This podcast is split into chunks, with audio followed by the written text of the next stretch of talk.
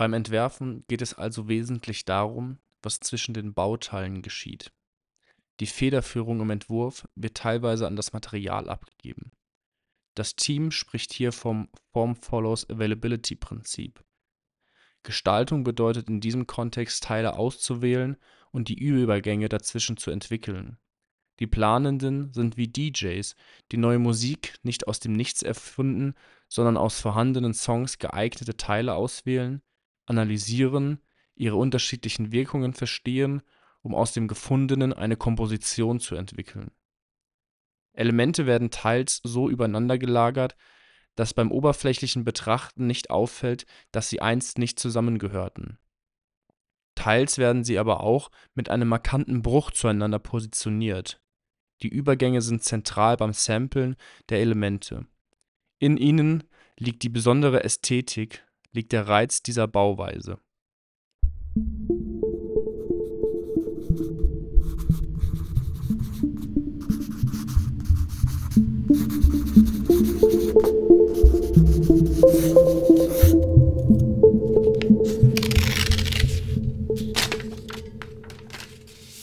Herzlich willkommen zu einer neuen Podcast-Folge.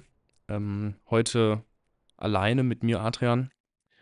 Und das zu Beginn gehörte Zitat. Das habe ich vor kurzem in dem Buch Bauteile wiederverwenden, ein Kompendium zum zirkulären Bauen, gelesen.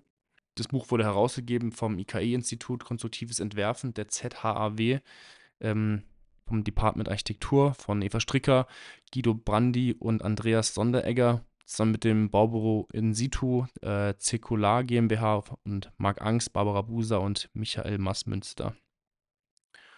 Und ich will gar nicht jetzt im ganzen Detail irgendwie auf das Buch selbst eingehen. Äh, ich finde, ich kann es jedem empfehlen. Ähm, es beschäftigt sich eben mit dem im Kern, ja, das Ergebnis der wissenschaftlichen Begleitung des Baus des K118, einem Gebäude aus ja, wiederverwendeten Bauteilen in, in der Schweiz eben von dem Büro in situ. Und in diesem Buch habe ich diesen, diesen, diesen Auszug gefunden und den fand ich eigentlich total spannend, weil ich finde, das ist so ein bisschen konträr zu dem, was man aktuell an der Uni gelehrt bekommt oder was, was ich da auch gelernt habe an einer, Uni, an einer Universität und was ich auch jetzt irgendwie in einer Erfahrung mitbekomme, die ich im, im Büro mache. Ähm, ich finde das ganz spannend, weil was gesagt wird, ist, dass teilweise eine Verantwortung oder eine Federführung im Entwurf eigentlich an das Material abgegeben wird.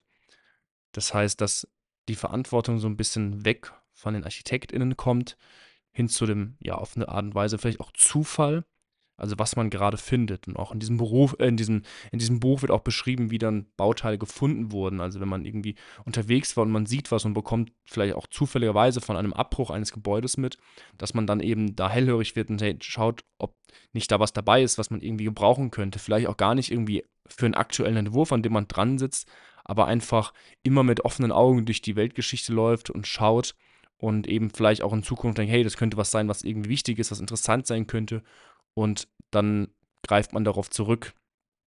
Und ich finde, das macht irgendwie ganz, ganz viele Themen auf. Also zum einen ist es ja auch, dass irgendwie da wie so eine eigene, wie so eine eigene Branche oder ein eigener Job entsteht. Also, dass Menschen da sind, die sich darum kümmern und vielleicht durch die Städte laufen und schauen, wo denn Dinge abgerissen werden oder wo Bauteile wiederverwendet werden können.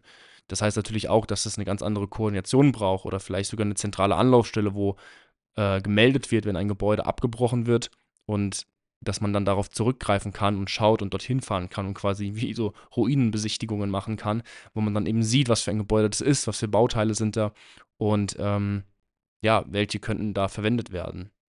Das finde ich zum einen irgendwie ganz spannend und zum anderen auch das Prinzip Form follows Availability, also ja, die Form folgt der Verfügbarkeit, dass das ja auch total so eine, so eine Ungewissheit irgendwie offen lässt. Ich verstehe natürlich den Gedanken, dass wenn, wenn du in der, in der Rolle einer Bauherrschaft bist, die natürlich da das Geld investiert und auch natürlich wissen will, irgendwie, was im Endeffekt rauskommt, dass es unheimlich viel Mut braucht und Toleranz dem ganzen Prozess gegenüber, glaube ich.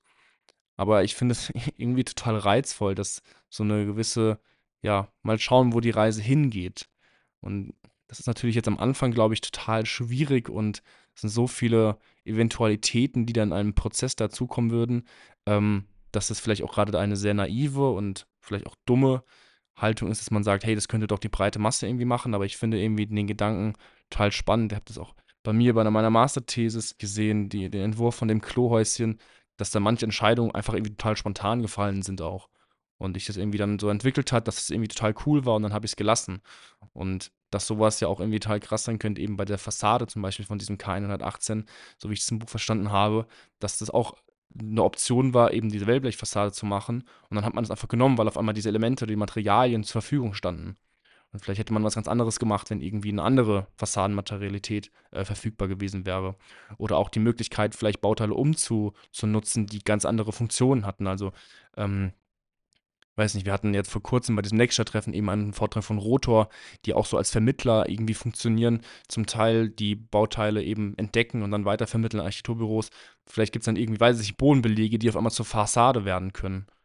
Und ich finde, das fordert ja auf einmal irgendwie eine ganz andere Art von Kreativität auch. Und genauso so das, das, das Handwerkliche, was da irgendwie drin steckt. Also, dass man sich wirklich man hat nicht irgendwie das Material XY, das wird für die Fassade verwendet, man hat da seine Standarddatei und das funktioniert immer so. Und die HandwerkerInnen wissen genau, wie das funktioniert und es wird montiert und dann ist es gut so und es ist abgesegnet von, von Prüfungen und es ist dann halt so. Man hat seine Gewährleistung auf dieses Material. Aber was das Handwerkliche irgendwie auch daran sein könnte, was ganz spannend ist, ist, dass man eben ein Material nimmt und schaut, was kann das denn noch? Also was ich eben meinte mit diesem Fußbodenbelag. So, das sind, weiß ich nicht, 5, 6 Zentimeter dicke Steinplatten. Vielleicht kann man die sogar irgendwie halbieren und dann hat man doppelt so viel und verwendet sie irgendwie als leichte Fassadenbekleidung. Oder weiß nicht, was für diverse Beispiele es da noch gibt, aber das meine ich mit diesem Handwerk, dass man sich wirklich mit Materialien auf einmal auseinandersetzen muss, um zu schauen, was können die denn und was für Fähigkeiten haben die denn, äh, dass sie anderweitig irgendwie in, in, in den Gebrauch kommen können. Und dann eben, dass das dass, das, dass, der, dass die ArchitektInnen eben diese Komposition aus gefundenen Teilen irgendwie entwickeln. Also dieses, Kompo dieses Wort der Komposition ist ja irgendwie aus der, aus der Musik kennt man es ja irgendwie, ähm, dass es eben so eine gewisse Poetik da mitbringt, die ich irgendwie total spannend finde. Und auch eben dieses Fügen, dass wenn Gebäude heutzutage entstehen, sind die aus alle so aus einem Guss und alles total einheitlich und es ist total, ja, fast schon so ein bisschen ja, man hat irgendwie das Gefühl, als müsste man die Häuser mit Samthandschuhen anpacken. Und das Spannende ist aber, finde ich, wenn es eben diese Komposition aus verschiedenen Bauteilen sind und es gewisse Brüche gibt und diese Übergänge eben wie zentral sind beim Zusammenfügen dieser Elemente, ähm, dass man da auch mutig sein kann bei dieser Art von Bauen, dass man eben ganz gewusst irgendwo auch Brüche hat und zwischen den Materialien, zum Beispiel bei diesem Projekt K118, da war das, glaube ich, so, steht im Buch, dass eben die Stahlkonstruktion, also das Gerüst, ähm, war ursprünglich eine große Produktions- oder Lagerhalle und das wurde jetzt eben dort wiederverwendet und der Überstand zwischen den einzelnen Geschossen, dass der dadurch auch bedingt war. Also man sieht ja, dass das sich immer so leicht herausstaffelt von Geschoss zu Geschoss, dieses Gebäude. Und dass das vielleicht, wenn man die Aufstockung normal geplant hatte, gar nicht gewesen wäre, sondern es war einfach eine, eine flache, gerade Fassade gewesen, die von unten nach oben geht.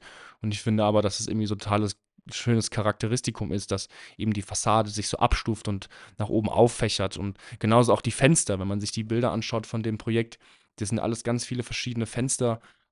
Ich finde, das stört nicht.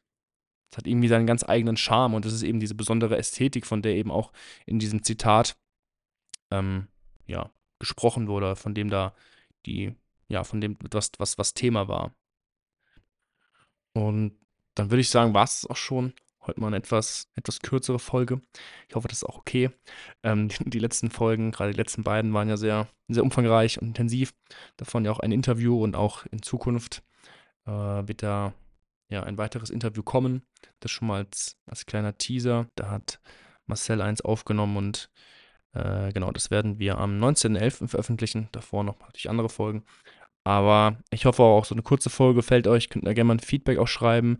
Und vielleicht auch sogar die Leute, die das Buch schon haben oder sich irgendwie damit auseinandergesetzt haben, gerne uns ein Feedback schicken via Instagram oder auch hier unter die, unter die Podcast-Folge.